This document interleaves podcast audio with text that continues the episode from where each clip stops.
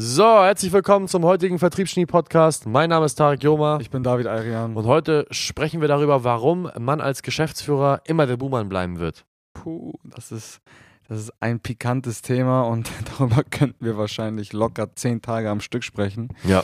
Äh, ja, schlüsseln wir einfach mal Situationen vielleicht auf oder sprechen wir mal generell darüber, was heißt denn überhaupt Buhmann? Was, was heißt Buhmann für dich? Das ist Arschloch. Der egoistische Geldgeile. Chef. Ja. Der nur an sich selbst denkt. Ja. Kann man das ändern? Nein. Ich habe da so viele Beispiele für, aber ich möchte erstmal anfangen damit mit einer, was ich hier gestern gesagt habe, mit dieser Umfrage, die ich gesehen habe auf Twitter. Ja. Ähm, in Deutschland ist, die, ist Basketball nicht so beliebt. In Amerika hingegen ist Basketball so etwas wie Fußball für uns hier in Europa. Das heißt, äh, es ist, es ist der beliebteste Sport des Landes mit American Football zusammen. Basketball sogar noch mehr Zuschauer, außer am Super Bowl.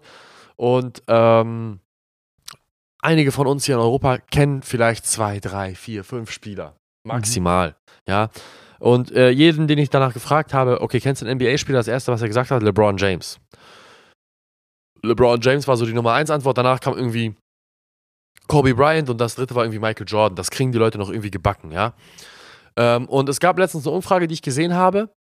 Da stand drinne, ähm, da, da, wurde halt, da wurde halt jeder Staat, der Bundesstaat von in den, in den Staaten, äh, in den amerikanischen Staaten, befragt, wer der meistgehasste Spieler des Bundesstaates ist. Und der Nummer 1 meistgehasste Spieler in den Staaten ist zugleich auch der beste und bekannteste Basketballspieler aller Zeiten. LeBron James. Jetzt werden einige sagen, oh, Michael Jordan war besser. Nein, war er nicht. Die Statistiken sprechen für sich. LeBron James spielt viel länger auf einem viel höheren Niveau und hat mit viel schlechteren Teams viel schwierigere Spiele gewonnen. Er hat mit drei verschiedenen Teams die Championships gewonnen. Das hat noch kein Spieler davor gemacht. Der Mann spielt auf einem anderen Planeten und er spielt nach 18 Jahren nach wie vor auf dem höchsten Niveau. Er wurde mit 18 Jahren in die Liga geholt. Er war einer der jüngsten Leute in der Liga. Er hatte die höchsten Erwartungen und er hat jede Erwartung, die noch so hoch war, übertroffen. Normalerweise, wenn auf jungen Spielern so eine Last ist, dann, dann sind sie meistens Eintagsfliegen. Ja, ja. Dann, dann, dann erwartet, dann, dann, dann, dann, Ist ja häufig beim Fußball auch so. da, da, dann denkt man so, wow, das ist der nächste Messi und auf einmal ist es der nächste Furz, weißt du? so äh, Alexandre Pato fällt mir dazu auch immer ein. ja, Mann. Alexandre Pato, der nächste Ronaldo, der nächste Messi. Der Emre Moore, Dortmund. Der, die waren zwei Saisons gut und danach äh, sieht man die nie wieder, weil die sich wahrscheinlich irgendwie in Koks und Nutten unterge untergegraben haben. Auf jeden Fall LeBron James, nie eine Eskapade. Hat seine Frau niemals betrogen, hat seitdem er in der Highschool ist, dieselbe Frau, das ist auch, muss man auch bemerken, ist auch Mhm. bemerkenswert, wenn du, wenn du der bestbezahlte Basketballspieler der Welt bist und so bekannt bist, dass du dann trotzdem, sag ich mal, diesen ganzen äh, Tücken entkommst. Er hat drei Kinder, um die er sich immer kümmert. Er war immer für seine Kinder da. Sein Vater war nie für ihn da. Das ist einfach ein Mann, der kaum Schwachstellen hat. Es ist Mhm. schwierig, an ihm eine Schwachstelle zu sehen. Lange Rede, kurzer Sinn. Das ist der meistgehasste Spieler und das aller, allerbeste kommt jetzt. LeBron James wurde damals von den Cleveland Cavaliers zur Nummer 1, also als, als erste, erster Pick. Und bei, den, bei der NBA ist es so, du kaufst nicht die Spieler, sondern wie in Amerika gibt es einen Draft. Ein Mhm. Draft funktioniert so, dass die Colleges ihre, ihre Top-Spieler in den Draft schicken. Das heißt, die Leute werden dann zum Draft eingeladen. Und dann, und dann draften, draften heißt ja so ziehen, ziehen die Teams des, der, der Liga Mhm. die Spieler. Mhm. Und den ersten Pick bekommt das schlechteste Team der Vorsaison. Ja, verstehe. Verstehst du? Jo. Dadurch, dass man, da soll man halt dafür sorgen, dass die Balance immer im, im Reim bleibt. Nicht so wie bei uns hier bei Bayern. Bayern gewinnt die Champions League, Bayern gewinnt die Bundesliga, hat Geld, kauft die teuersten Spieler. Genau, ja. Bei denen ist es umgekehrt. Bei denen ist es so, der erste Pick geht an die schlechtesten Teams. Das ist so, dass das schlechteste Team der letzten Saison den besten Spieler, Nachwuchsspieler bekommen okay, kann. ja. Verstehst du? Ja. Und die Cleveland Cavaliers waren ein Team, welches seit Ewigkeiten keinen Ring mehr gewonnen haben. LeBron James wurde von denen gepickt. Und in den ersten ein paar Jahren hat LeBron James es auch teilweise hat es auch in die Finals geschafft. Sozusagen die Champions League Finale. Hat aber nicht gewonnen.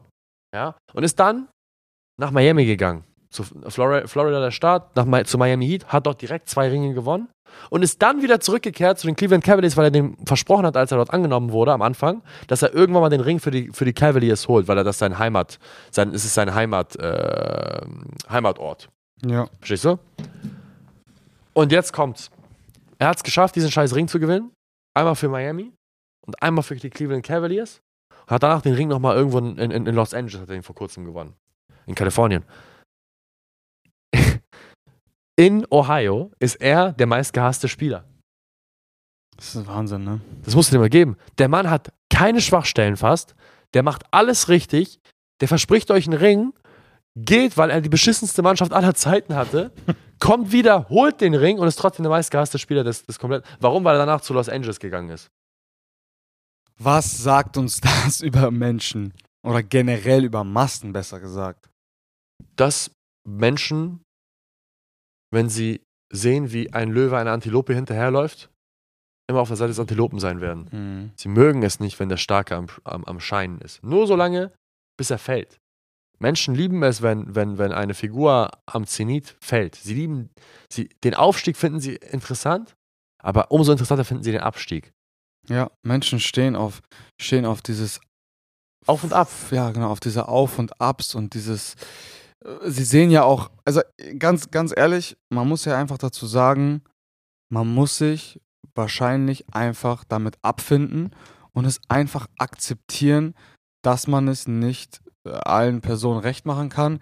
Ganz besonders auch nicht den eigenen Reihen, auch nicht Fremden, weil es gibt immer viel zu viele verschiedene Ansichten und du wirst wahrscheinlich am Ende des Tages niemals die gesamte Masse auf deiner Seite haben. Sogar der beste Mensch wird immer auch Gegner haben, egal wie sauber er sich verhält. So und es ist nun mal so, es gibt ja nicht umsonst dieses berühmte Sprichwort, was wir hier bei uns immer wieder sagen, the more shit you take, the more money you make. Wenn wir das Ganze jetzt mal projizieren auf das Unternehmertum, auf Business, auf Unternehmen aufbauen und so weiter und so fort, man kriegt einfach, umso größer man wird, umso mehr Scheiße ab. Ist einfach so. Und das gehört dazu. Man muss in der Lage sein, und das ist eine Fähigkeit, die man ausbildet, damit klarzukommen, dass dich nicht alle so mögen werden, wie du bist, sondern eher die wenigsten.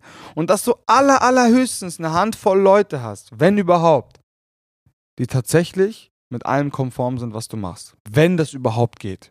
Ja, hundertprozentig. Und was man auch daraus ziehen kann mit dem ganzen Kram mit LeBron James, ist Undankbarkeit, ist eine Riesensache. Nur weil du viel für eine Person getan hast, heißt nicht, dass du im nächsten Moment, äh, da- dass das für immer hält. Dankbarkeit ist vergänglich. Das ist das, das ist das, was man daraus ziehen muss. Wir denken halt, dass man viel für eine Person tut oder dass der LeBron James das für den Staat von Ohio, für Cleveland viel getan hat, dass ihm die Leute gegenüber dankbar sein sollten. Aber die Dankbarkeit hält nur so lange an, wie du dich nach ihren Regeln verhältst. Genau. So lange, wie du funktionierst für sie. Genau. Solange wie du, wie du nach ihren Regeln funktionierst, werden sie auch dankbar für dich bleiben. Und ähm, das ist auch eine Sache, mit der man sich einfach abfinden muss. Also das mit dem Territorium ist. Wenn man Erfolg haben möchte, dann wird man automatisch aus den eigenen Reihen oder aus dem äh, Umfeld oder von komplett fremden Menschen ähm, Neid anziehen. Das muss man, das ist, das ist eine, es, es ist so. Das ist, man muss es verstehen, wie wenn man ins Fitnessstudio geht und Muskulatur aufbauen will und dann Schmerzen dafür ertragen muss. Man muss eine Muskelkater dafür haben. Du Ja. kannst keine Muskeln aufbauen, wenn du nicht anfängst zu schwitzen und am nächsten Tag einen Muskelkater hast. Es geht nicht. Es funktioniert nicht. Du kannst nicht, nicht ohne Schmerz Muskeln aufbauen. Und genauso kannst du nicht ohne, kannst du keinen Erfolg haben, wenn du nicht bereit bist, diese Dinge mit auf dich zu nehmen. Weil sie werden kommen. Und du musst sie erwarten. Und wenn du sie erwartest, dann ist es anders. Aber wenn du es nicht erwartest, dann kann es wehtun. Und das ist eine Sache, die wir definitiv lernen mussten, dass aber Dankbarkeit vergänglich ist, aber zum anderen natürlich auch, dass diese Dinge ähm, mit dem Territorium kommen und dass man das einfach, einfach, dass man einfach akzeptieren muss, dass es so, so ist und sich niemals ändern wird. Und ähm, das hilft einem natürlich noch besser damit umgehen zu können.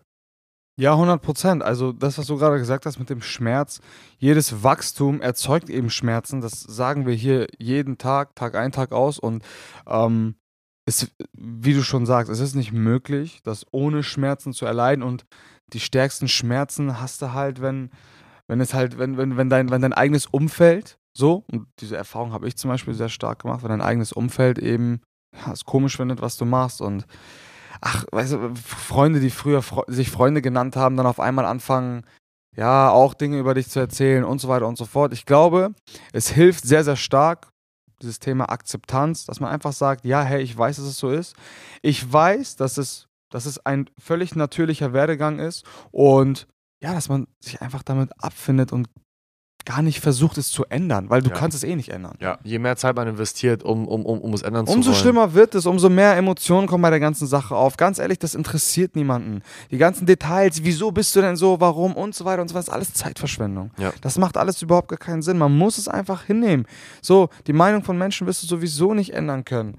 In Ja. diesem Fall, also äh, das ist alles verschwendete Energie. Nutzt diese Energie lieber und investiert sie in das Wachstum eures Unternehmens oder in was auch immer, in eure Beziehung oder wohin auch immer. Ja. Ähm, versuch, man muss manchmal einfach verstehen, dass es Umstände gibt, die man nicht ändern kann und auch gar nicht ändern sollte.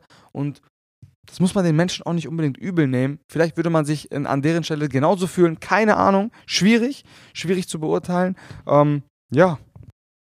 Ja, und das ist auch ein weiteres Ding, was mir aufgefallen ist, ist, dass wenn du neunmal etwas Gutes tust, etwas Gutes, gewöhnen sich Menschen an das Gute. Und wenn du es dann einmal etwas Normales machst, dann bist du auf einmal das Arschloch. Ja. Und dann werden die neun Male vergessen und die, deine normale Verhaltensweise, die eigentlich gerechtfertigt ist, wird auf einmal wahrgenommen als Verrat.